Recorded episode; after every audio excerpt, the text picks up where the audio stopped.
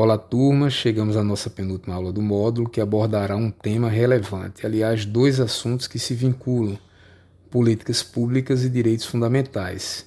Pode-se dizer que o primeiro termo é uma concretização do segundo, conforme bem vai nos trazer o professor Rodrigo Nunes. Mas não é só isso, é todo um estudo detalhado de um mestre na área. Antes, um aviso importante: nosso último encontro será sexta-feira, dia 18 ocasião em que será disponibilizada por e-mail nossa avaliação final de aprendizagem para entrega no dia 21 de dezembro, segunda-feira, em conjunto com as questões 11 e 12. Na verdade, quem até agora acompanhou os áudios e teve acesso às questões não vai encontrar dificuldade para entregar no prazo. Repetindo, dia 21 de dezembro, segunda-feira, prazo final improrrogável para entrega da avaliação para fins de certificado, ok? Vamos à aula. Olá pessoal, sejam todas e todos muito bem-vindos a mais um módulo, podemos assim dizer, do curso de Educação Cidadã Nova Polis, da nossa querida Escola Judiciária Eleitoral, aqui do TRE do Rio Grande do Norte. Me chamo Rodrigo Nunes e estaremos juntos na nossa audioaula debatendo noções de políticas públicas e direitos fundamentais. Nesse bloco de apresentação, eu aproveito a oportunidade primeiro para agradecer ao convite feito pelo meu grande amigo, o doutor Alexandre, e também para parabenizar toda a equipe da Escola Judiciária Eleitoral, do TRRN, especialmente na pessoa da doutora Érica Paiva, que também tem conduzido os projetos da Escola Judiciária Eleitoral. Inclusive, tivemos a oportunidade de participarmos de um outro projeto, Tardes Eleitorais, dentro de uma formação de capacitação para as eleições municipais deste ano de 2020. Naquela oportunidade, nós estivemos juntos debatendo prestações de contas. Antes de apresentar o conteúdo, me permitam fazer uma breve apresentação. Já vos disse, me chamo Rodrigo Nunes, sou técnico judiciário do TRRN, lotado na 32ª Zona Eleitoral em Areia Branca, onde estou na função de chefe de cartório já há mais de 14 anos. Sou graduado em Direito e em Contabilidade, com pós-graduação em Auditoria, em Direito Penal e em Direito Tributário. Tenho mestrado em Ciências Sociais e Humanas, aqui pela Universidade do Estado do Rio Grande do Norte, e já durante algum tempo sou professor de Direito e de Contabilidade em cursos de graduação e pós-graduação aqui da nossa região. É um prazer estar junto com vocês. Espero que possamos fazer um debate é, e um debate proveitoso a partir de uma leitura especialmente crítica dessa temática que envolve a relação entre direitos fundamentais e políticas públicas. Nossa audioaula, pessoal, será dividida em três blocos, tá? em três unidades. Na primeira, que vamos iniciar já na, na próxima audioaula, nós iremos debater os direitos fundamentais.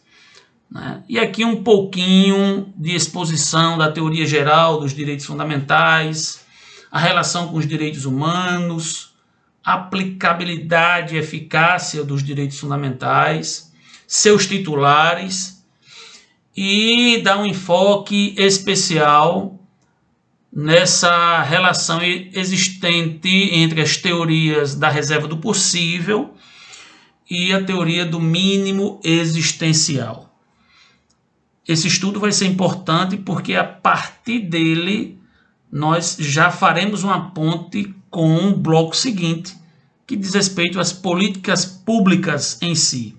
Né? As políticas de Estado que possuem como finalidade né, a concretização exatamente dos direitos fundamentais, especialmente dos direitos sociais. E aí, nessa oportunidade, meus queridos e minhas queridas, nós iremos propor uma análise da questão do ativismo judicial na concretização dos direitos fundamentais né, a partir da, das políticas públicas, como se dá o financiamento dessas políticas públicas, a questão da tributação, o movimento que envolve a inconstitucionalidade por omissão na execução de políticas públicas.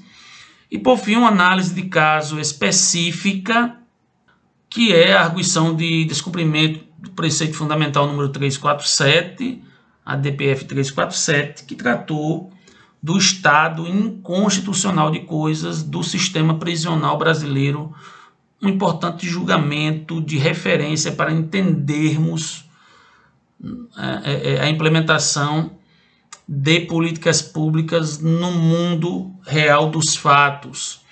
E o estudo da DPF 347 já, já será uma ponte para o nosso terceiro e último bloco, o qual debateremos uma política pública em espécie. Né? Faremos um recorte já que há uma abrangência muito grande de políticas públicas, políticas públicas na área da saúde, na área da educação, né, na área ambiental, nós faremos um recorte dentro daquela nossa área de estudo, especialmente da nossa área de pesquisa do mestrado, e nesse sentido abordaremos políticas criminais. Tá? Faremos uma abordagem de política criminal e sua relação com o direito penal e com a criminologia. Tá? Fundamentaremos a política criminal enquanto atividade de Estado e necessário se faz a partir dessa abordagem uma análise da dualidade de política criminal, seja como um instrumento de defesa da sociedade, seja como uma ferramenta de garantia dos direitos fundamentais e no final, analisaremos algumas políticas criminais da sociedade moderna, especialmente quanto aos seus dois modelos, vale dizer, modelo intervencionista e um outro não intervencionista. Tudo bem, meus queridos e minhas queridas? É um prazer estarmos juntos, é um prazer debatermos um assunto de tamanha importância. Espero estar com vocês novamente nas próximas audioaulas e caminharmos juntos dentro desse importante debate. Um forte abraço e até o próximo áudio. Vamos lá, pessoal, dando início ao nosso primeiro bloco de conteúdo. Feito e aceito o convite, a gente passa a trabalhar nessa primeira unidade noções de teoria geral dos direitos fundamentais. E penso que é impossível trabalharmos essa temática sem tomarmos como referência dois autores que trabalharam de forma muito efetiva esse tema. Eu estou a falar primeiro do Robert Alexi, né, que teve a sua obra Teoria dos Direitos Fundamentais traduzida aqui no Brasil pelo professor Vigílio Afonso da Silva, um livro clássico de direitos fundamentais, onde o professor Alexi vem fazer toda a uma abordagem em cima da divisão dos direitos fundamentais em direitos de defesa, né, quanto ao arbítrio do Estado, direito à liberdade, à propriedade, e também os direitos prestacionais, onde o Estado vem atuar de maneira proativa né? não mais cesseando, mas propiciando aos titulares dos direitos fundamentais ações que possam concretizar direitos, notadamente aqueles direitos sociais. O segundo autor seria o professor Ingo Sarlet, que especialmente tem duas obras que também são primordiais para o estudo dos direitos fundamentais, a meu ver. A primeira é a eficácia dos direitos fundamentais, né, onde ele vai trabalhar a aplicabilidade, a eficácia das normas a partir da força normativa da Constituição. E uma segunda obra, Dignidade da Pessoa Humana e os Direitos Fundamentais na Constituição Federal de 88. Esses são os dois autores principais dentro dessa nossa temática, mas com igual louvor posso citar dois também que foram fontes de minha referência para essa abordagem, que é o nosso ilustre e saudoso professor Paulo Bonavides, que nos deixou esse ano, é, no seu curso clássico de Direito Constitucional, onde há todo um enfoque doutrinário, todo um levantamento histórico né, de, de grande destaque no estudo do direito constitucional. E um autor já mais moderno, o professor Bernardo Gonçalves. E para finalizar essa primeira indicação de referências bibliográficas, teremos alguma. Eu gostaria de citar numa visão do estudo dos direitos fundamentais e dos direitos humanos, já num ângulo mais crítico, que eu entendo como necessário para de fato se entender o direito, eu cito o professor Dalmo de Abreu Dalari, especialmente na sua obra Direitos Humanos e Cidadania. Então, feitas as indicações, eu quero debater com vocês nesse primeiro momento a relação entre direitos fundamentais e direitos humanos. Percebam que são dois conceitos que se atraem e por isso há muitas divergências na doutrina com relação aos seus alcances e significados. A gente pode colocar de maneira mais didática que os direitos humanos eles se associam à tradução justnaturalista, né, ligada a essa tradição aos direitos naturais. Seria uma espécie de direitos dos homens concretizada a partir de uma fundamentação justnaturalista, uma fundamentação que decorre desde a Revolução Francesa e a Declaração dos Direitos do Homem e do Cidadão. Vale dizer, quando eu falo em direitos humanos, eu estou me reportando a direitos inerentes à pessoa humana e que possui uma amplitude plurinacional, né? que não está restrita essa amplitude a, a um país ou a uma comunidade. Né? De outra ponta, nós dizemos que os direitos fundamentais são aqueles direitos que constam do plano interno de um Estado a partir da sua efetiva positivação, especialmente no texto das cartas magnas, das constituições federais.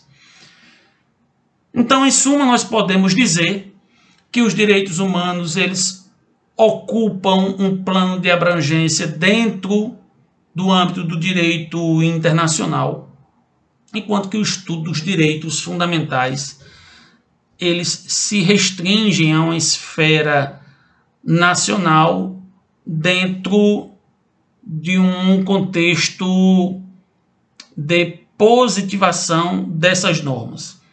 Vale dizer, os direitos humanos não precisam estar concretizados em um texto escrito ao passo que os direitos fundamentais, sem regra, eles constam das constituições nacionais. Hum, feita essa diferenciação, meus queridos, eu quero trabalhar com vocês alguma das características que são impostas aos direitos fundamentais. E a primeira delas é a relatividade. Todos nós já ouvimos né, em, em, em alguma leitura, em alguma aula, aquela máxima de que nenhum direito é absoluto. Tá? E quando nós falamos em relatividade, é, é, a característica, a qualidade da relatividade dos direitos fundamentais, eu estou a falar basicamente de que não existe um direito superior ao outro. Os direitos são relativos, podendo inclusive haver confrontos desses direitos num plano facto, ou seja, a possibilidade de ocorrência de colisão desses direitos fundamentais. E o mais comum que a gente tem diz respeito a, por exemplo, a questão entre o direito à intimidade, à vida privada e à liberdade de expressão, né? a questão do, do, do direito à imagem, à honra, né? e ao direito à informação, à liberdade de imprensa. Então, são direitos que, em hipótese, hipótese alguma, podem ser considerados absolutos e que, por isso, se relativizam. É importante destacar, pessoal, que a partir especialmente da doutrina de Norberto Bobbio, há uma ênfase na descrição de dois direitos humanos que seriam absolutos. Essa abordagem ela é bem aceita dentro da, de uma doutrina mais humanística e ela é muito bem trabalhada aqui no Brasil pela professora Flávia Piovesan. Bob vem dizer que dois direitos humanos devem ser considerados absolutos. O primeiro, o direito de não ser torturado, tá? Então, não cabe a ninguém a prática de tortura. E o outro, o direito que todo ser humano tem de não ser escravo. Então, essas são as duas ponderações com relação a, ao critério de relatividade que eu queria ponderar com vocês. E aí temos outras características importantes dos direitos fundamentais. A historicidade, ou seja, os direitos fundamentais eles são criados a partir de uma evolução histórica. Né? E importa dizer que o, o rol descrito a partir do artigo 5 da Constituição Federal ele não é exaustivo. Pelo contrário, a partir do que é dito no parágrafo 2 né? Vários outros direitos podem advir de textos normativos. É, nos dias atuais se discute muito, por exemplo, o, o direito à internet como direito fundamental. E esse direito não consta no rol dos direitos fundamentais elencados no artigo 5 isso prova que o caráter histórico dos direitos fundamentais ele é aprimorado durante o tempo. E aí nós temos a imprescritibilidade, ou seja, eles não se perdem com, de, com o decurso do tempo. Os direitos fundamentais são permanentes. A irrenunciabilidade, não podem ser renunciados em regra. Não é? é alguns direitos, especialmente de valor econômico, eles até podem ser renunciados, como por exemplo o direito à imagem. Não é? Eu posso renunciar em detrimento, por exemplo, de, de, de um órgão empregador. Tá? A inviolabilidade, ou seja, não podem ser desrespeitados nem pelo Estado, nem por outra pessoa. A universalidade, que quer dizer os direitos fundamentais devem ser dirigidos a todos os seres, seres humanos sem qualquer restrição. a própria efetividade que iremos discutir mais adiante e o critério, a característica da interdependência, ou seja, é, devem haver previsões constitucionais dos direitos se interdependerem de forma que não haja um choque em que um se sobreponha ao outro. Né? Há, há um debate muito interessante, especialmente na jurisprudência do STF, nesse tema. Passado isso, a gente rememora a doutrina do professor Robert Alexi, onde ele faz essa divisão dos direitos de defesa e dos direitos prestacionais. Né? Os direitos de defesa, aqueles considerados como os direitos de proteção das liberdades individuais frente ao arbítrio do Estado, e os direitos prestacionais, que vão ser aqueles direitos que vão estar associados especialmente às políticas públicas, as quais iremos debater num segundo momento. Adentrando ainda na teoria geral dos direitos fundamentais, é preciso destacar com vocês a, aplicabilidade e a eficácia dos direitos fundamentais. Dúvida não pode haver, minhas queridas e meus queridos, que os direitos fundamentais possuem aplicação imediata. Isso está sedimentado na doutrina e decorre especialmente da força normativa, do princípio da força normativa constitucional. Tá? No entanto, embora sejam de aplicação imediata, grande parte dos direitos fundamentais que estão dispostos no artigo 5 eles possuem na célebre classificação do professor José Afonso é, eficácia ou contida ou eficácia limitada. Expliquemos. Aqueles direitos fundamentais que caracterizam normas constitucionais de eficácia contida eles reúnem todos os elementos necessários para a produção de todos os efeitos jurídicos de uma norma de eficácia plena. Mas esses direitos poderão ser restringidos pelo legislador infraconstitucional. Tá?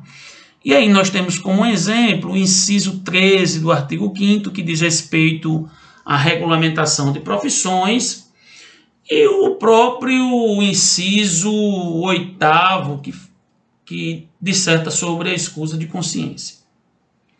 De outra ponta, nós temos também, dentro dos direitos fundamentais, normas constitucionais de eficácia limitada. Ou seja, são aquelas que não são bastantes em si. Para, para que elas sejam de fato efetivas, ou seja, para que elas reúnam os elementos necessários para a produção de todos os efeitos jurídicos, elas precisam de uma regulamentação. Tá? Elas precisam de uma regulamentação. E aí, é, a grande parte dos direitos fundamentais que estão estampados no artigo 5 e por todo o texto constitucional, eles têm sua efetividade dependente das normas infraconstitucionais. Ainda a esse respeito, minhas queridas e meus queridos, é importante destacar a eficácia horizontal e privada dos direitos fundamentais. Ou seja, entre particulares, eu tenho uma relação horizontal de eficácia. Não há superioridade como na relação entre particulares e estados. E no fim, um tratamento que é feito a partir da eficácia irradiante dos direitos fundamentais, ou seja, a garantia de que todo o direito nacional ele seja coberto pelo manto do direito fundamental a partir especialmente do princípio maior base de todo o ordenamento jurídico brasileiro, que é o princípio da dignidade da pessoa humana. finalizando esse nosso áudio do primeiro bloco, nós temos o debate acerca dos titulares dos direitos fundamentais. E aí, o próprio artigo 5 da Constituição Federal vem nos dizer que cabe, né, garante-se a igualdade perante a lei, sem distinção de qualquer natureza, é, a todos aqueles que sejam brasileiros e todos aqueles que sejam estrangeiros residentes no país. Né? E aí cita inviolabilidade do direito à vida, à liberdade, à igualdade, à segurança e à propriedade, nos seguintes termos. Na sequência, nós temos todo elenco né, de incisos do artigo 5. É preciso pessoal, que se faça uma interpretação extensiva desse caput do artigo 5 né? Quando se fala em brasileiros natos ou naturalizados e é estrangeiros residentes no país, o legislador constituinte ele englobou aqui, inclusive todos aqueles que estejam em solo brasileiro. E nesse sentido é a própria jurisprudência do STF. Vale dizer, é, aqueles turistas é, que estão transitoriamente no país também devem ser acobertados pela garantia do exercício dos direitos fundamentais da Constituição brasileira. É, meus queridos, minhas queridas, eu milito no direito a partir de uma visão dialética, a partir de uma visão crítica. Eu, eu entendo o direito enquanto ciência jurídica é, tendo como fundamento a sua relação com a realidade, com os fatos sociais e, sobretudo, com o diálogo da dogmática jurídica com as áreas das ciências sociais humanas, especialmente com a história, com a antropologia, com a filosofia, com a sociologia. Tá? A gente precisa ir além no estudo do direito e nos comunicarmos diretamente com essas, essas outras áreas científicas das ciências humanas, sob pena de ficarmos restritos ao estudo da dogmática jurídica. E, a meu ver, com, todos, com todo respeito àqueles que pensam o contrário, a dogmática jurídica em si, ou seja, lei, doutrina e jurisprudência, isso, na minha visão, não é uma ciência. Né? Dogmática jurídica pura e seca não é uma ciência. Eu digo isso porque precisamos fazer uma leitura dialética do artigo 5 todos são iguais perante a lei, sem distinção de qualquer natureza. Então há de fato uma legalidade efetiva entre todos aqueles cidadãos e a gente sabe que não. Né? Nós sabemos que não há é, é, é uma igualdade direta, efetiva e real de todos aqueles que se submetem a norma jurídica enquanto regulamento, enquanto instrumento de regulação social.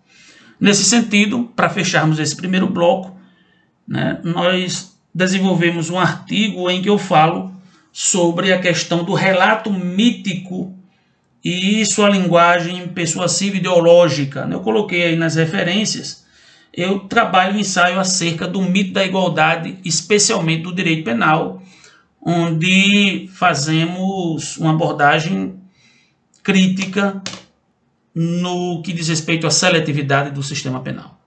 Tudo bem? Dando continuidade, pessoal, nós seguimos ainda dentro da primeira unidade, fazemos, fazendo um debate acerca das duas teorias muito importantes que discorrem é, dentro da aplicabilidade dos direitos fundamentais. Eu estou falando da teoria da reserva do possível e do mínimo existencial.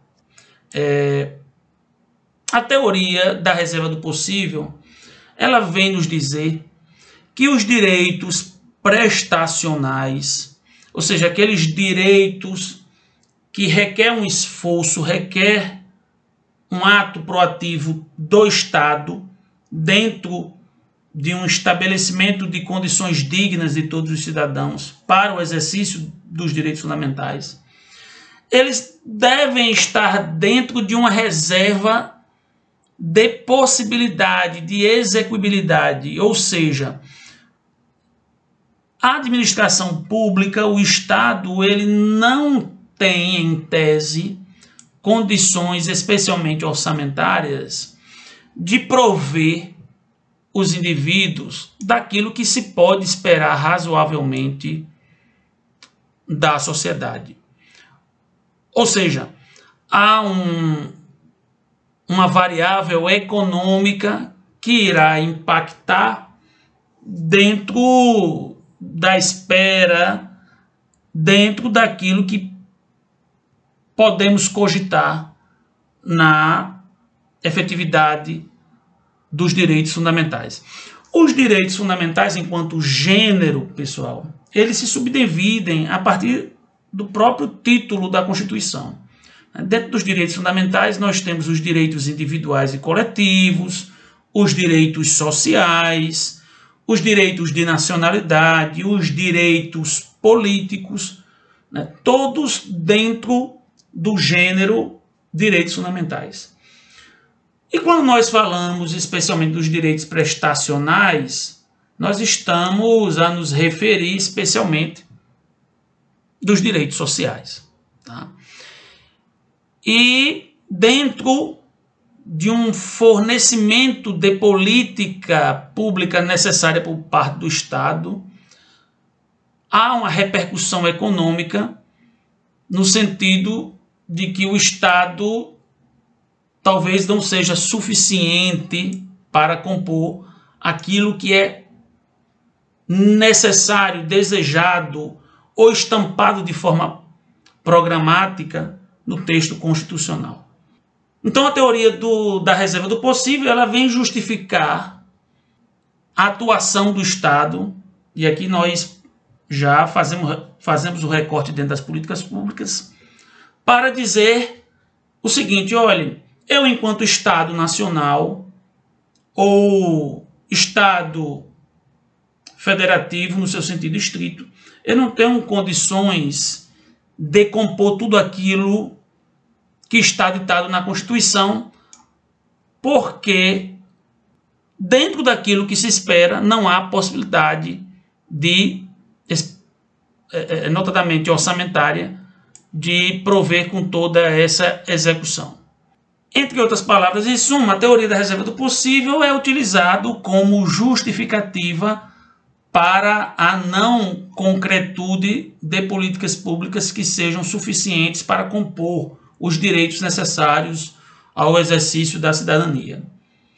Da outra ponta, nós temos a teoria do mínimo existencial, todas duas, vale dizer, tiradas lá da doutrina constitucionalista alemã, muito bem trazida para o Brasil pelo professor Fábio Comparato. E o mínimo existencial ele restringe a teoria da reserva do possível de dizer tudo bem. Né? O Estado ele não tem condições de compor tudo aquilo que se espera ou tudo aquilo que está dito de forma mandamental na Constituição mas nós precisamos de um mínimo existencial. E esse mínimo existencial, ele deve ser balizado né, por uma cláusula que reserve condições materiais mínimas de existência digna do ser humano.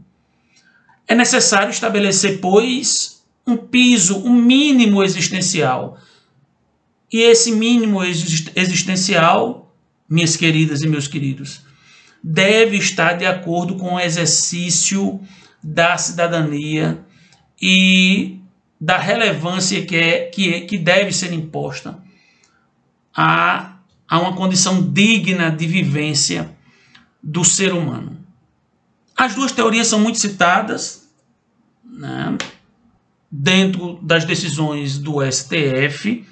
Nós vamos aprofundá-las aprofundá mais à frente, mas eu já fecho esse segundo áudio trabalhando mais um recorte de análise crítica. É, é preciso visualizarmos essa relação de uma maneira muito concreta. Quando o Estado diz que não tem condições, por exemplo, de prover com serviços de saúde a coletividade, devido a, um, insuficiência orçamentária, nós precisamos entender essa insuficiência orçamentária como um todo. Né? Está faltando dinheiro para tudo ou é somente dinheiro para a saúde? Como estão os contratos? Como estão os gastos, por exemplo, com cargos comissionados? Como está a execução orçamentária relativas a contratos de marketing? Né? O que é, de fato, prioridade dentre as políticas públicas, dentre os gastos orçamentários daquele Estado ou daquela política de, de administração pública. É preciso que haja essa visão sistêmica, é preciso que haja essa visão dialética para que, em hipótese alguma, o mínimo existencial possa ser descaracterizado no exercício fundamental de concretização das políticas públicas que obrigatoriamente deve vir a partir da ação do Estado. Bom, pessoal, vamos lá, dando continuidade e aqui já adentraremos no segundo bloco que diz respeito às políticas públicas em si. Tudo bem?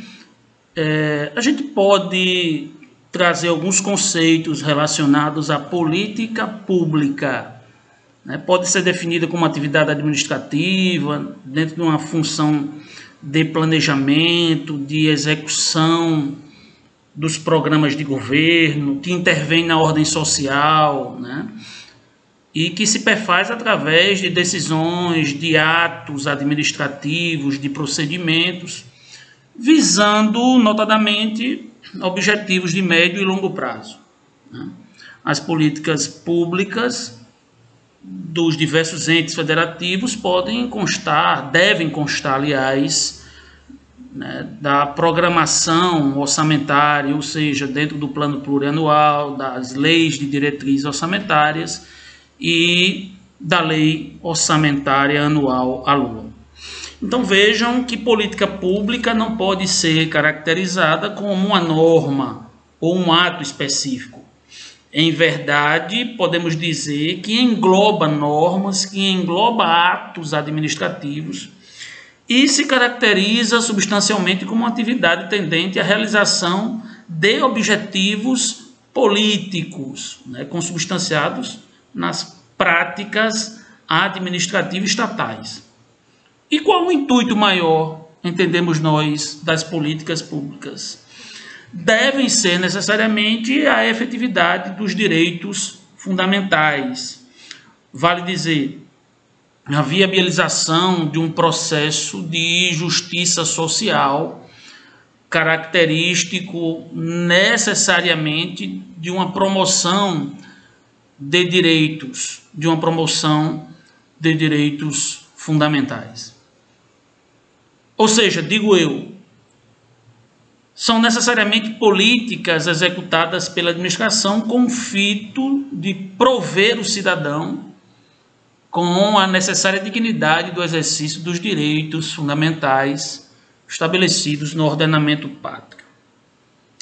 Minhas queridas e meus queridos, importa dizer, não interessa aqui destacar é, o viés do modelo ideológico político adotado no país para que se discuta a necessidade de efetivação das práticas de, de políticas públicas. Não interessa se o modelo político ideológico do país é ultraliberal, é, é, é social-democrata, é liberal-democrata, é uma nação voltada mais para um Estado de bem-estar social, welfare state, ou ainda se tem um viés voltado para um, um, uma economia mais planificada do ponto de vista socialista. Não interessa.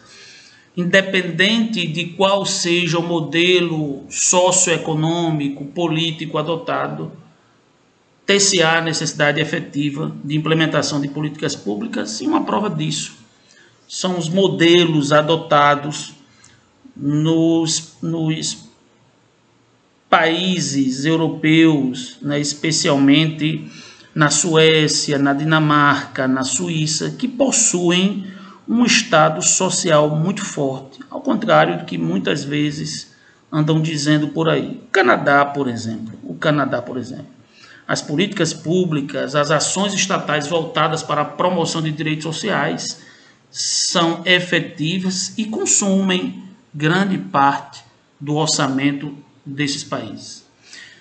Então eu ouso dizer que não adianta somente o mero reconhecimento formal de direitos, se eles não são de fato instrumentalizados por meio de políticas públicas, né? independente do modelo ideológico adotado pelo Estado. Ou seja, a política pública estatal, queridos ouvintes, ela decorre do, da própria promoção dos direitos que estão estampados e que possuem aplicação imediata, força mandamental constitucional, né, para que de fato se realize aquilo que é propagado pela Constituição. Porque do contrário, nós teremos, nós teremos um verdadeiro mascaramento do Estado democrático de direito. Né? E me permitam a, a mais uma vez, a abordagem dialética é isso que se vê muitas vezes. É aquilo que a Gambem colocou como um estado de exceção, né? aquele, aquele estado que rompe direitos dignos do homem dentro de um próprio estado democrático de direito. Né? E isso acontece, nós vamos ver bem lá na frente, com a própria realidade do sistema prisional aqui no Brasil. Tá? Então, consolidada essa importância das políticas públicas como meio de realização do interesse público, resta a, a nossa temática idealizar, debater o modo né, como essas políticas devem ser implementadas e como essas políticas necessariamente devem ser é, orçadas, devem ser é, angariadas pela administração pública. Vejam que o próprio professor Fábio Conter Comparato, ele coloca que as políticas públicas, elas ensejam um misto de atos administrativos e leis, né? atos administrativos e leis especialmente numa ação voltada para implementação dos direitos prestacionais. No estudo dos direitos fundamentais, que nós vimos anteriormente, é, a gente pode destacar também as suas dimensões, tá? as dimensões dos direitos fundamentais. Eu não gosto do termo gerações, né? porque o termo gerações dá uma ideia de superação de uma geração por outra, e não é isso que acontece. Então, com a doutrina clássica, nós temos né, os direitos de primeira dimensão, que estão associados às liberdades públicas, à resistência perante o arbítrio do Estado, né, o direito de ir e vir, o direito de reunião, o direito de propriedade, a legalidade. Né? Então, a primeira dimensão se caracteriza pelos direitos individuais. A segunda dimensão diz respeito a, aos processos de igualdade. Né? Então, são os direitos sociais, culturais, econômicos, como saúde, como previdência, educação, ou seja, os direitos coletivos. Na sequência, nós temos um, uma terceira dimensão, mais moderna. Né? Não que as outras não sejam aplicadas, são, foram em contextos históricos diferentes.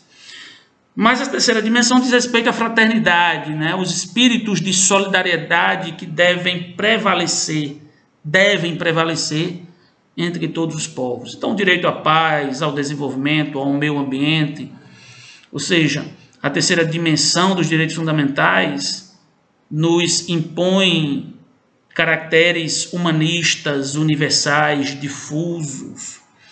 Né? E aí, eu costumo sempre dizer para os meus alunos, no estudo das dimensões dos direitos fundamentais, né, a tríade didática utilizada pelo lema da Revolução Francesa, liberté, égalité, fraternité, né? liberdade, igualdade, fraternidade, e aí a gente faz o fecho. O grande professor, volta a citar, volta a citar Paulo Bonavides, faz referência a uma quarta dimensão, né, de, está relacionada a pesquisas biológicas, a, a, questão dos direitos relacionados à informática, direito à, à informação, dentre outros, e até a uma quinta dimensão.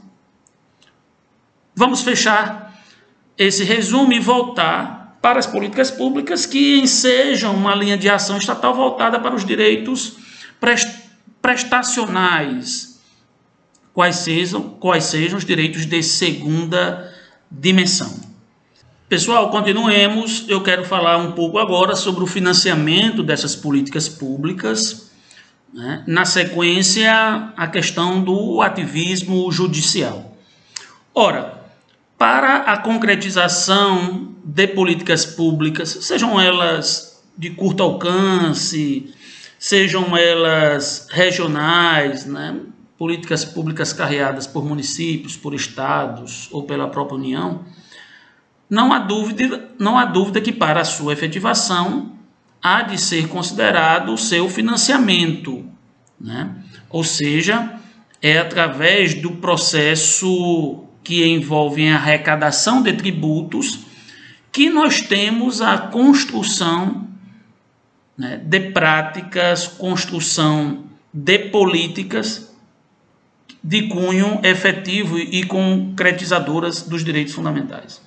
Daí porque a tributação possui um papel essencial na construção de uma sociedade que possa ser pautada numa justiça distributiva, igualitária. Né? Há de se destacar o princípio da solidariedade dentro daqueles princípios constitucionais tributários. Então, a ideia de justiça fiscal, da tributação, a ideia de que todos que se submetem a esse Estado democrático de direito devem colaborar com a arrecadação e com a implementação de políticas públicas que surjam a partir dessa arrecadação, denota um preceito ético de todos e de todas.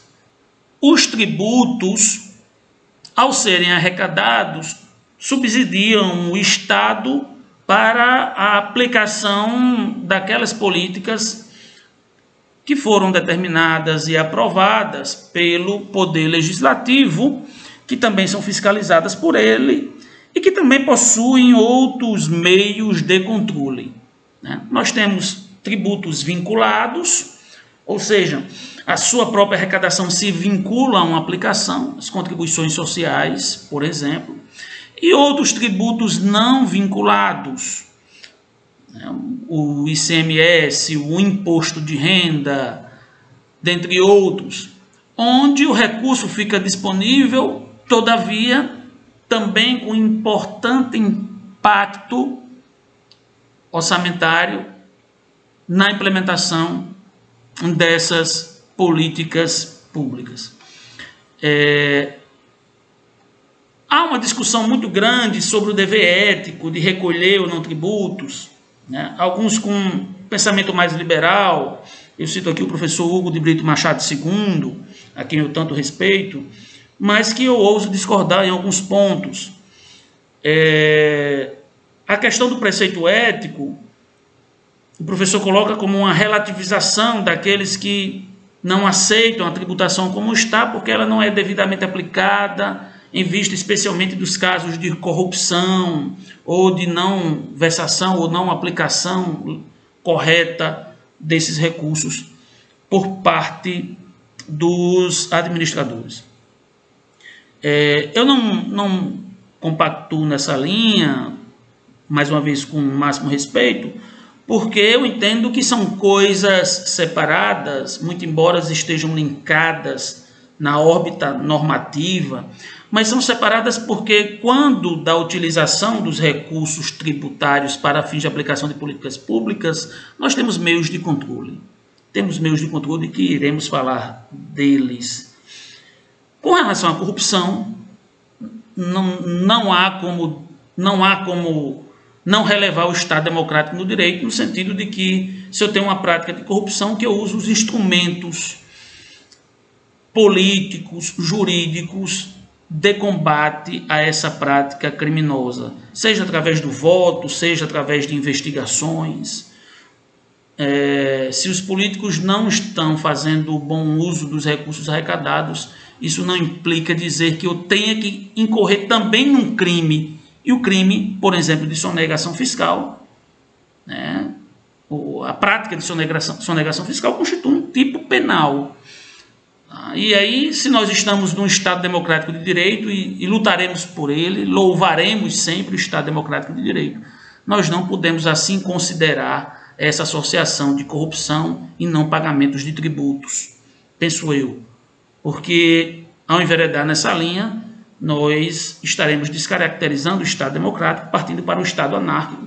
E aí não, não se deve respeitar também, por exemplo, o direito de propriedade. Tá?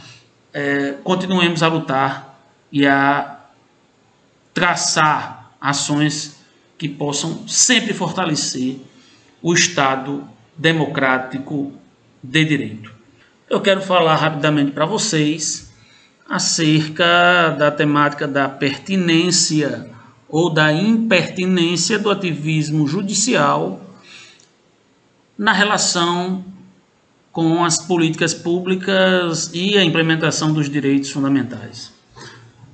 Bom, nós já vimos nos áudios anteriores que as políticas públicas são instrumentos da administração que tem como objetivo possibilitar condições para o cidadão de que ele exerça, né, que ele usufrua dos direitos estampados na Carta Magna. Pois bem, é, as decisões dessas políticas públicas cabem à administração, cabem ao poder executivo, né, não havendo o que se falar no controle com relação ao mérito da escolha. É claro que quando se fala em controle, eu estou me restringindo à análise de, da razoabilidade, da discricionariedade que cabe a esse ato administrativo. Tá? Então vejam, demonstrada a razoabilidade, não poderia o poder judiciário substituir-se ao administrador. É, há muito aquela discussão né, de que o poder judiciário não teria legitimidade a partir do voto para implementar tais decisões ou alterá-las né, ou revogá-las. Pois bem, diante desse ponto, somos sabedores que, embora não caiba ao Poder Judiciário a análise do mérito, cabe ao Poder Judiciário a análise da legalidade. Né? E isso tem como corolário o fato de que o Estado tem que demonstrar, né, tem que fundamentar nos seus atos que há razões razoáveis para cumprir ou deixar de cumprir aquela política pública inerente a processos de efetivação dos direitos fundamentais, especialmente dos direitos sociais.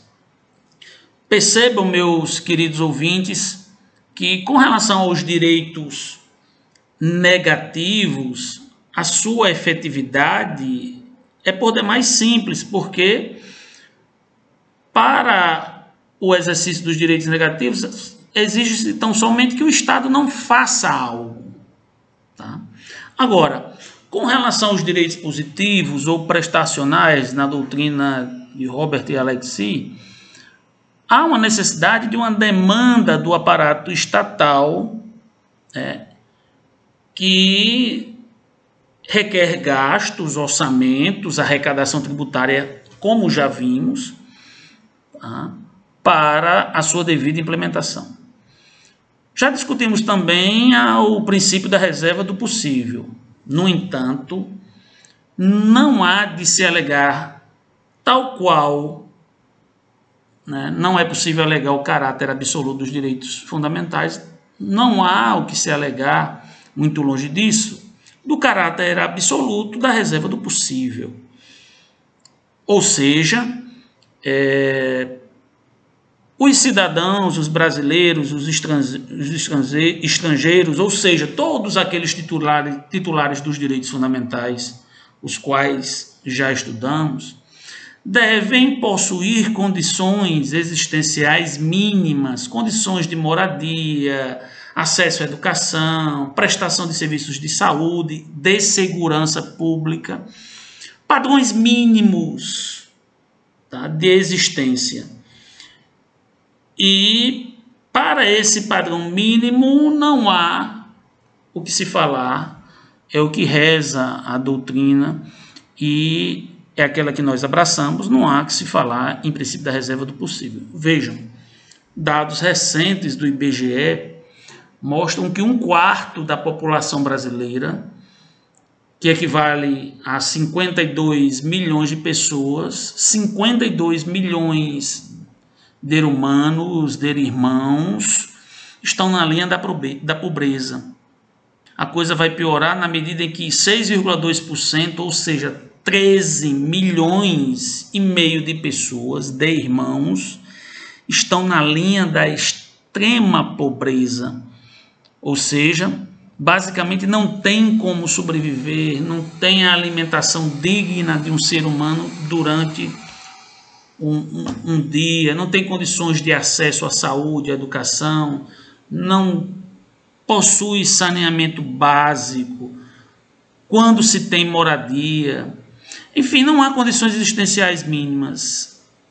E nesse caso, se percebe a necessidade de um instrumento de controle, especialmente com vista à legalidade, não no seu sentido estrito, pessoal, mas no seu sentido amplo. Tá? Então, esse controle que advém do judiciário, mas também advém de um controle coletivo, tá? ele se mostra importante numa medida exponencial para que se confira uma visibilidade a essa temática e para que os recursos públicos possam ser aplicados de maneira isonômica.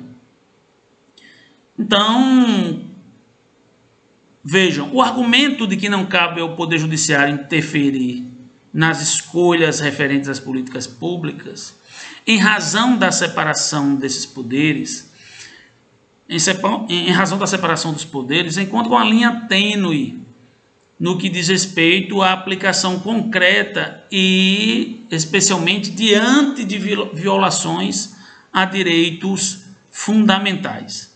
E nesse, nesse sentido vem à tona a questão do debate da inconstitucionalidade por omissão na execução das políticas públicas. Admitido assim um controle judicial dessas, politica, dessas políticas públicas com base na necessária efetividade dos direitos fundamentais e do mínimo existencial, necessário se faz um controle judicial em cima daquilo que se concretiza ou não, é, se concretiza ou não os atos de governos referentes à implementação de política pública. Por óbvio, o controle judicial deverá observar a cláusula da reserva do possível e fazer um paralelo com o mínimo existencial nas garantias dos direitos fundamentais de segunda geração, conforme já foi estudado. Então, concluímos informando que, em verdade, ao Estado é defeso subrogar-se na figura do Poder Executivo. No entanto, diante de, de inexistência de qualquer política pública que garanta o mínimo de efetividade a um direito fundamental, pode sim, nesse caso, o Poder Judiciário atuar né, positivamente na concretização dessas políticas públicas, inclusive combinando multa diária pelo atraso em cada caso concreto, em cada caso concreto. Meus queridos e minhas queridas, uma análise em, em especial com relação à pertinência ou impertinência do ativismo judicial relaciona-se à análise da DPF número 347, ajuizada no Supremo Tribunal Federal pelo partido PSOL em 2015. A referida arguição de descumprimento de preceito fundamental aponta uma declarada violação dos preceitos fundamentais da Constituição Federal, notadamente aqueles que se referem aos direitos fundamentais dos apenados, dos presos.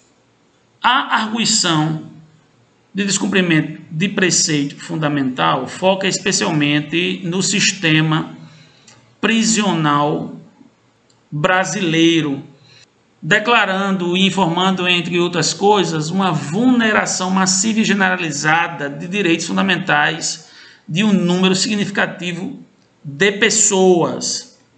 Tá?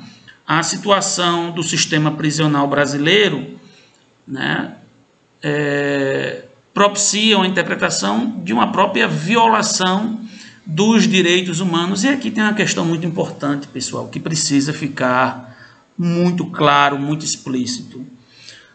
A pessoa, ao ser condenada, ao ser decretada a sua prisão, a pessoa, ao estar cumprindo pena privativa de prisão em um presídio, ela não deixa de ser humano.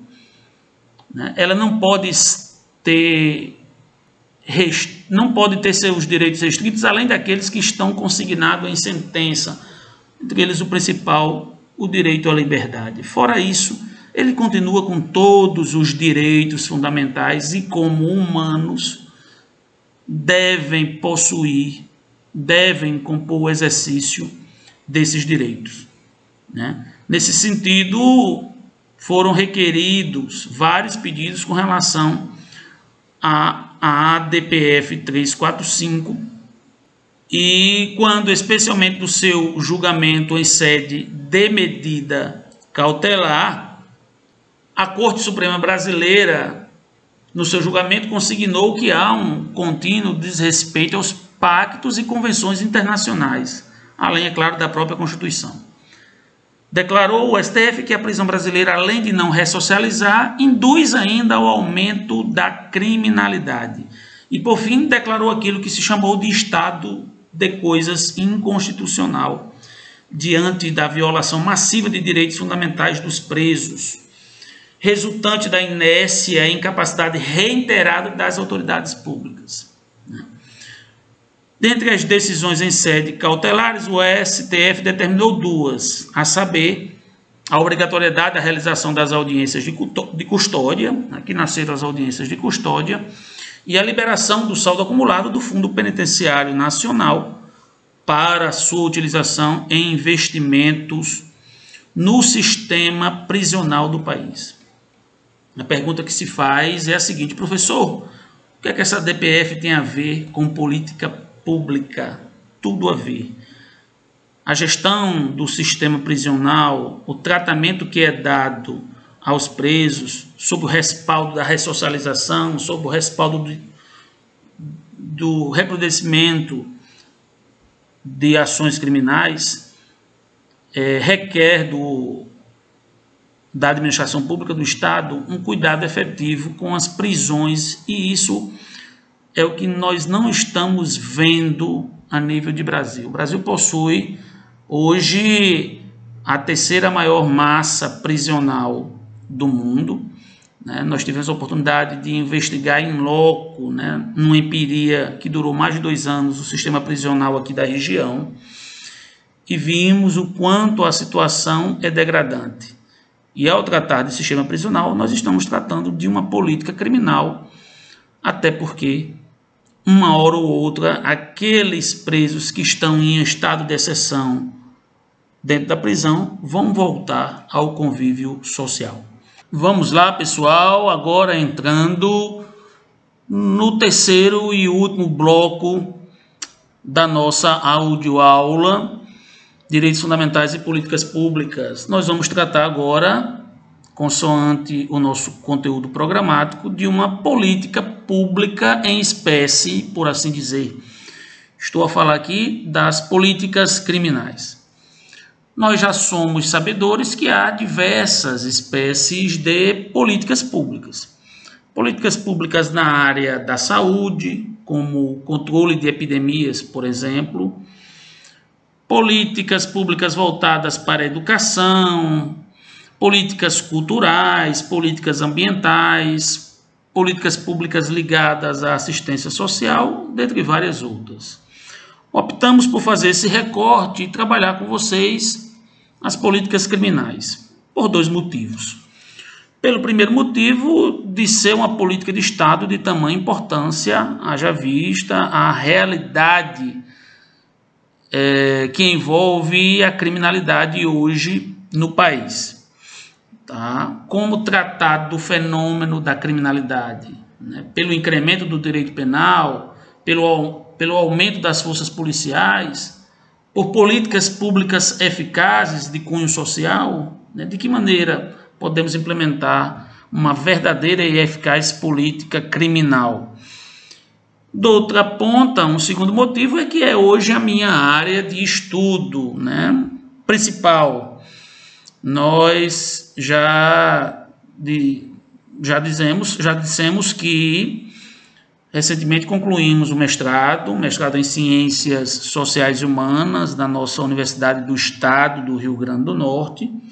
E naquela oportunidade nós enfrentamos o estudo do sistema prisional a partir da função ressocializadora da pena, com muitas empirias e, sobretudo, com a metodologia aplicada através da criminologia crítica e da sociologia criminal.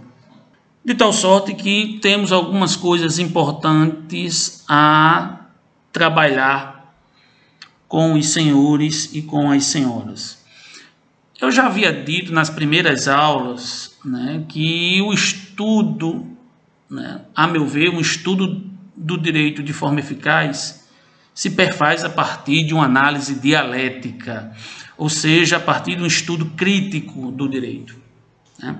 E quando eu sempre falo isso em sala de aula, os alunos me questionam: mas como assim, professor? Que estudo crítico é esse? O senhor já falou, né, a grosso modo, que o direito não é ciência. Né? Como se explica isso? Tá? Não que o direito não seja uma ciência. Né? A meu ver, a dogmática jurídica que não é, nos é imposta por, pelo Estado, ela não tem caráter científico porque ela se resume tão somente à implementação de leis, de doutrinas, de jurisprudência. E isso, na minha humilde opinião, não tem cunho científico. Para que o direito, de fato, adquira status de ciência, ele precisa de uma comunicação né, das suas normas, leis e princípios a partir de fatos sociais concretos, a partir do estudo da realidade, a partir da análise cultural de um povo, a partir da comunicação que o direito necessariamente deve fazer com a história, com a sociologia, com a filosofia, com a antropologia, com a psicologia, dentre outros ramos das ciências sociais e humanas. Nesse sentido, eu indico para os meus queridos e minhas queridas ouvintes dois autores para quem quer enveredar nesse estudo crítico do direito. Um brasileiro e um argentino. Eu sou um apaixonado pela literatura jurídica da América Latina. Temos muito mais pontos em comuns do que distantes.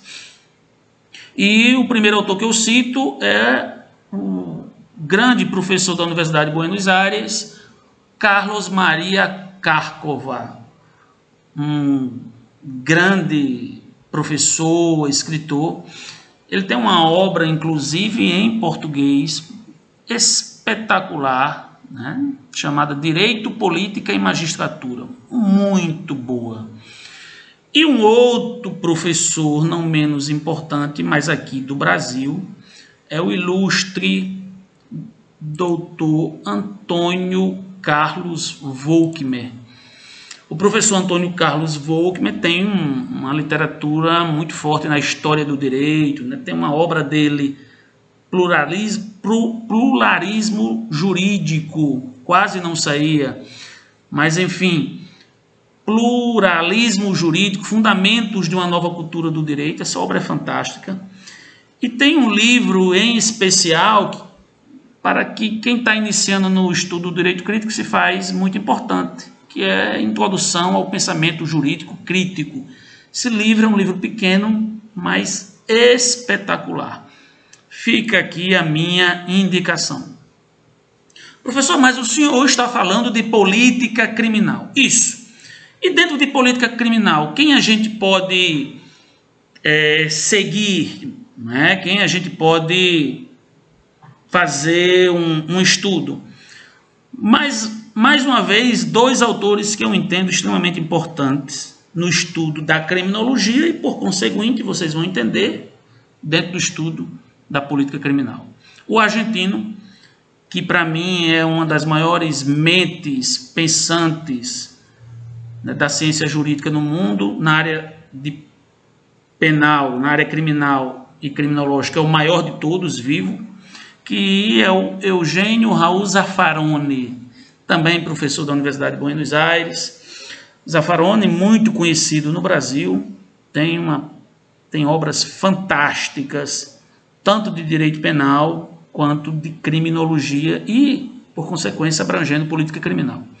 É no Brasil eu cito o professor Juarez Cirino dos Santos, grande penalista, para mim, o maior criminólogo brasileiro, que faz uma análise crítica do direito penal e da criminologia, criminologia de maneira muito objetiva, de maneira muito aprofundada e, ao mesmo tempo, relacionada com as, as condições sociais que são explícitas, especialmente na sociedade brasileira. Feito esses apontamentos, eu parto agora direto para a política criminal. Para nós entendermos de política criminal, eu preciso fazer uma abordagem na trilogia, na tríade direito penal, criminologia e política criminal. Preciso fazer isso porque elas estão interligadas e fazem parte de um mesmo núcleo que diz respeito às ciências criminais na classificação tradicional de von List. Vejam, direito penal nós já sabemos, né? Compõe-se de normas cujo objeto é a determinação de infrações criminais e suas respectivas sanções. Né?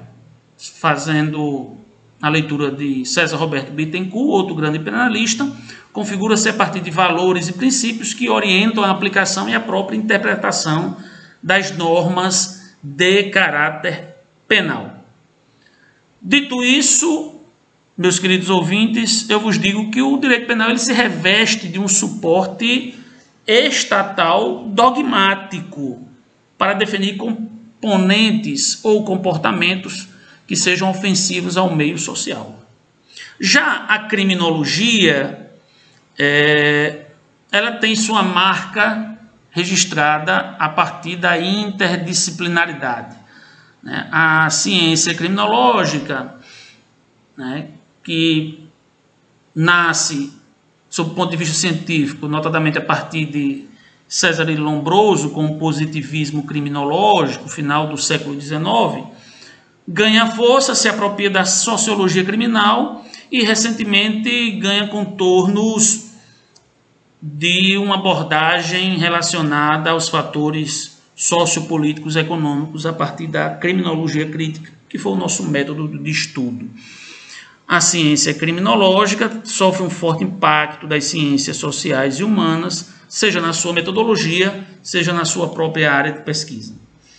Em síntese necessária, eu conceituo a criminologia como uma ciência social autônoma, interdisciplinar e necessariamente empírica, que, baseada na realidade fática, se ocupa do estudo do crime, suas causas, consequências, análise do infrator, da vítima e, sobretudo, atualmente, uma análise dos sistemas penais de controle social. Tá, professor, mas e com relação à política criminal? Né? Vejam, a partir da tese de von List, nós temos que a ciência criminal ela se constitui a partir de três alicerces: o direito penal, a política criminal e a criminologia. É o que a doutrina da dogmática penal denomina de tridimensionalismo da ciência penal. Guilherme de Souza Nutti vem colocar um quarto alicerce que seria o direito processual penal. Eu humildemente entendo que para compor essa ciência criminal, nós temos de fato uma divisão tripartite. Né? De um lado, a dogmática penal, composta pelo direito penal, pelo processo penal, pela execução penal. E do outro lado, a política criminal e a criminologia. É esse o meu humilde entendimento.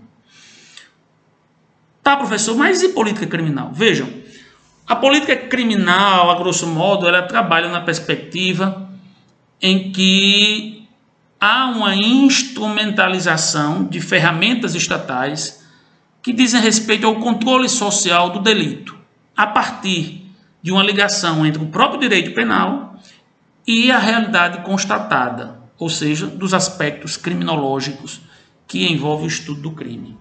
Para entendermos bem de política criminal, eu peço permissão para citar um outro autor que eu considero também fantástico, que é o professor da Universidade Federal do Paraná, Paulo César Bussato, que tem uma outra obra fantástica, é? É... Direito Penal Democrático. Bussato vem colocar que a política criminal ela é dividida em dois horizontes um enquanto atividade do Estado, é esse o que vai nos interessar, e o outro enquanto atividade científica. Né? A política criminal, enquanto atividade de Estado, enquanto política pública, compõe-se de um conjunto de opções políticas que direcionam as atividades estatais a buscar a prevenção e o combate à criminalidade. Nesse ponto, é importante dizer que, dentro da perspectiva da política criminal em seu desenvolvimento estrutural e efetivo, há profundas barreiras no espaço burocrático estatal, o que termina desaguando as políticas públicas ligadas às políticas criminais de um forte viés político e populista, especialmente no que tange às políticas públicas de segurança. Vejam que, como programa representativo de políticas públicas que visem a diminuição e o controle da criminalidade, do crime e da criminalidade, as políticas criminais necessárias necessitam, especialmente dentro do contexto brasileiro, de um arco de abrangência que seja muito maior que a mera instrumentalidade do direito penal. E nesse enfoque, pessoal, o que vem sobrelevar com certo destaque está relacionado ao sistema prisional brasileiro e sua superlotação. Eu quero trazer e peço permissão para citar o professor Juarez Cirino dos Santos num, num, num dizer importante a respeito da política criminal imposta pelo Estado brasileiro diz o professor Juarez. No Brasil e nos países periféricos, a política criminal do Estado não inclui, não inclui políticas públicas de emprego, salário digno, escolarização, moradia, saúde e outras medidas complementares, como programas oficiais capazes de alterar ou de reduzir as condições sociais adversas da população marginalizada do mercado de trabalho e dos direitos de cidadania, os direitos fundamentais que nós tratamos. Que podem ser definíveis como determinações estruturais do crime e da criminalidade. Por isso, o que deveria ser uma política criminal positiva do Estado, diz o professor Juarez, existe de fato como mera política penal negativa, instituída pelo Código Penal e por leis complementares. A definição de crimes, a aplicação de penas, a execução penal, como níveis sucessíveis, sucessivos da política penal do Estado, representam, de fato, a única resposta oficial para a questão criminal, diz o grande criminólogo e penalista professor Dr. Juarez Cirino dos Santos. Acerca desse ponto, nós podemos, podemos delinear na política criminal como sendo intervencionista e não intervencionista. A política penal ou criminal, enquanto política de Estado intervencionista, está relacionada a uma intervenção efetiva do Estado a partir dos órgãos de segurança pública né, fazendo uso dos órgãos de segurança do sistema penal. E se propõe basicamente a fazer uso da legislação penal como meio de controle da criminalidade. A não intervencionista, ela procura não fazer uso do direito penal e quando faz o uso, faz o uso voltado para um sistema de garantias de modo a combater os excessos do sistema penal, agregando, como já citado pelo professor Juarez Cirino, as políticas públicas sociais como meios complementares alternativos de combate ao crime. E nesse sentido, nós encaramos a dualidade da política criminal. Né? enquanto instrumento de defesa da sociedade a partir do controle da criminalidade, mas também enquanto políticas de garantias de direitos fundamentais, conforme já estudado. Meus queridos ouvintes, minhas queridas ouvintes, nós entraremos agora no estudo das políticas criminais atuais, as políticas criminais da sociedade moderna. E a primeira que eu quero tratar com vocês é do abolicionismo penal. Muitos já ouviram falar. É um movimento que teve origem nos países escandinavos, né? Suécia, Dinamarca, Finlândia, e que prega a existência de tipificações penais a partir dos anseios dos grupos sociais dominantes. Né? Aquilo que é dito crime é o que interessa a um sistema político, econômico, ideológico dominante e que por isso a eles só interessam que seja crime aquilo que corresponde aos anseios desse sistema. Tem como principais expoentes os professores Luke Husman, Thomas Mathisen e Niels Christie. Em linhas gerais, eles defendem né, uma extensão do sistema penal nos moldes atuais né? E também, em outros pontos, a própria abolição da prisão nos termos em que ela se apresenta. Né? Muitos podem colocar, mas que utopia, que sonho, como é que a gente pode abolir a prisão? Não é abolir um, uma pena privativa de liberdade, porque entendo eu que para alguns tipos de crime, alguns tipos de criminosos, de fato é necessário uma restrição da liberdade né, por algum tempo. Tá? Agora, as prisões nos moldes que ela é hoje, ela é um fracasso total. Então, pensar que utopia, o abolicionismo, não é menos utópico do que pensar que a prisão dá certo ou que a prisão resolve o problema da criminalidade. A prisão é um fracasso total, já dizia Foucault é um fracasso total nas suas reais funções. Porque a função declarada da prisão, na função declarada da prisão, é, nós temos um contraponto terrível. Né? A, a prisão não ressocializa, a prisão não é um aparelho estatal eficaz no combate à criminalidade, pelo contrário, ela aumenta a criminalidade, ela não ressocializa, é, é, ela provoca reincidência. Prisão total fracasso. Agora, dizia Foucault, nas suas funções reais, a prisão é um sucesso. A prisão é um sucesso, porque ela, a partir da própria seletividade do sistema penal, ela agrega aqueles que não interessam à sociedade, né? aqueles sem consumos, os marginalizados, e isso está explícito nos próprios relatórios, nas próprias pesquisas que nós fizemos a nível de, de mestrado na nossa dissertação. Tudo bem? Então, esse é o abolicionismo. Na sequência, nós temos o minimalismo penal e o garantismo. O minimalismo penal trata de uma restrição, de uma diminuição necessária do direito penal, né?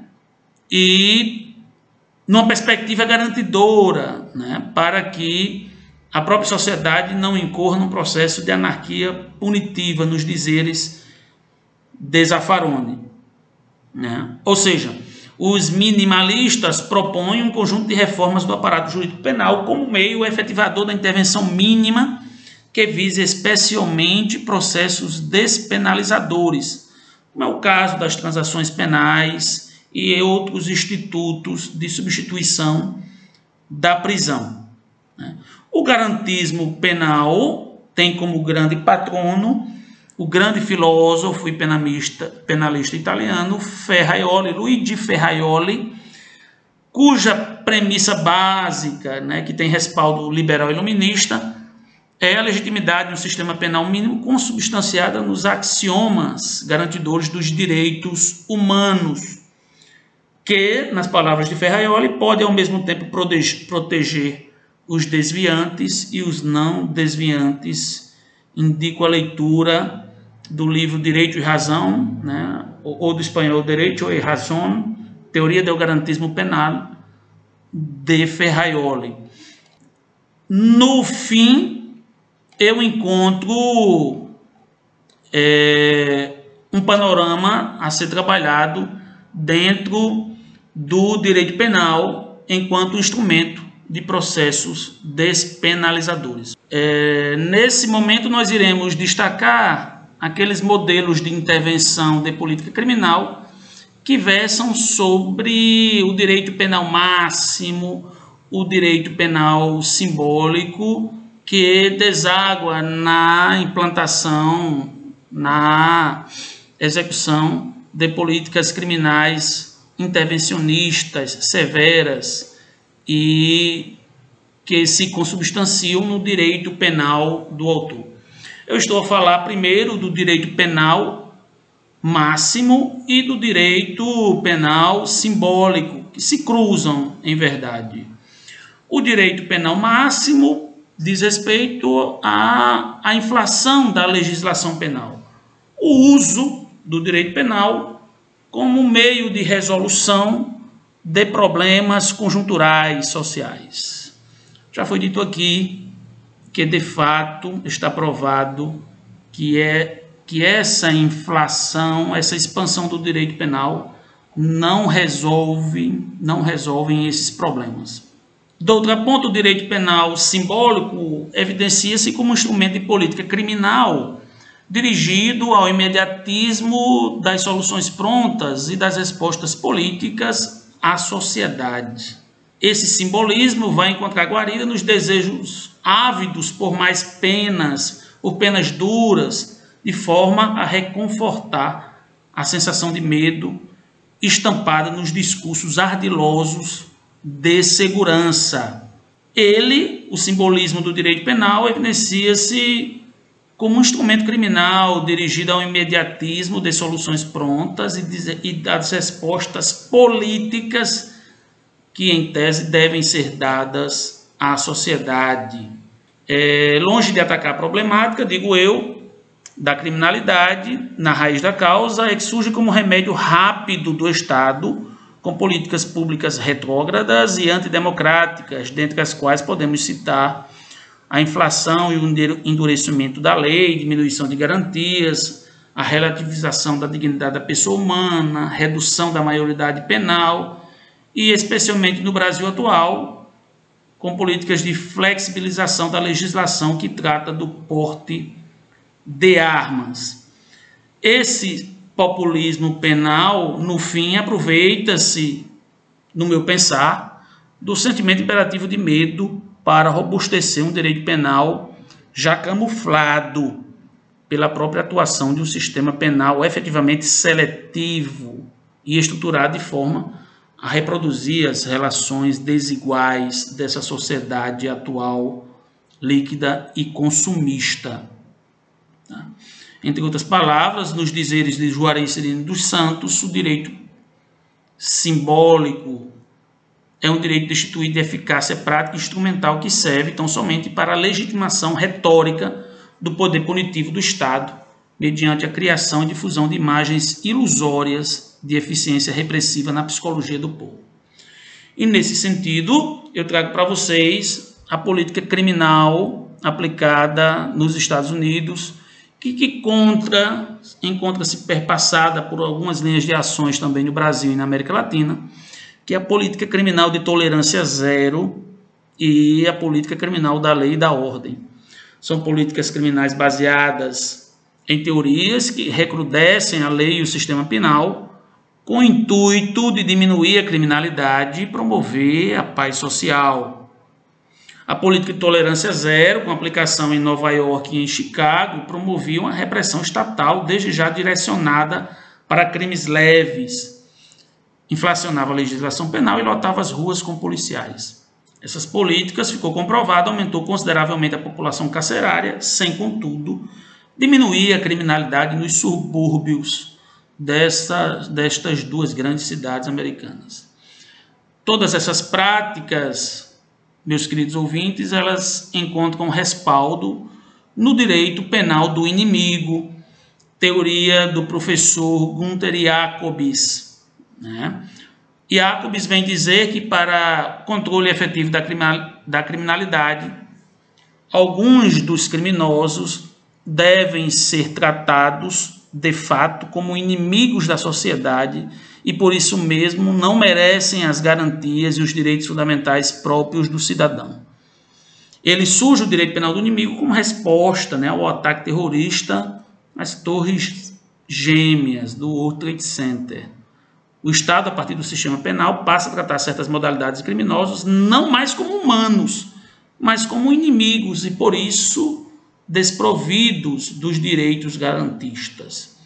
A nosso ver, o direito penal do inimigo não encontra respaldo constitucional no ordenamento jurídico brasileiro, uma vez que ele se reveste da aplicação do direito penal do autor o que, a nosso ver, é inconstitucional. Aplica-se no Brasil o direito penal do fato, embora encontramos alguns requisitos do direito penal do autor em alguns momentos da legislação penal brasileira. Finalizo né, trazendo à baila uma política criminal bastante atual que vem chamando a atenção e que segue essa mesma linha do direito penal do autor.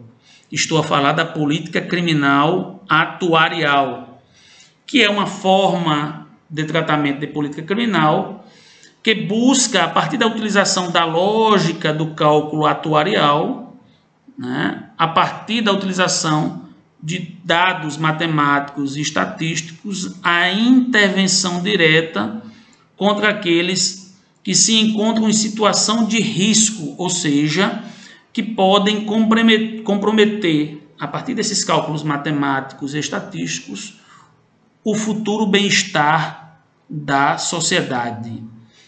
É uma técnica que já vem sendo aplicada nos Estados Unidos, né, através de projetos governamentais, que, a partir de condutas já estabelecidas, é, atuam como políticas públicas para prevenir e lidar com as suas consequências.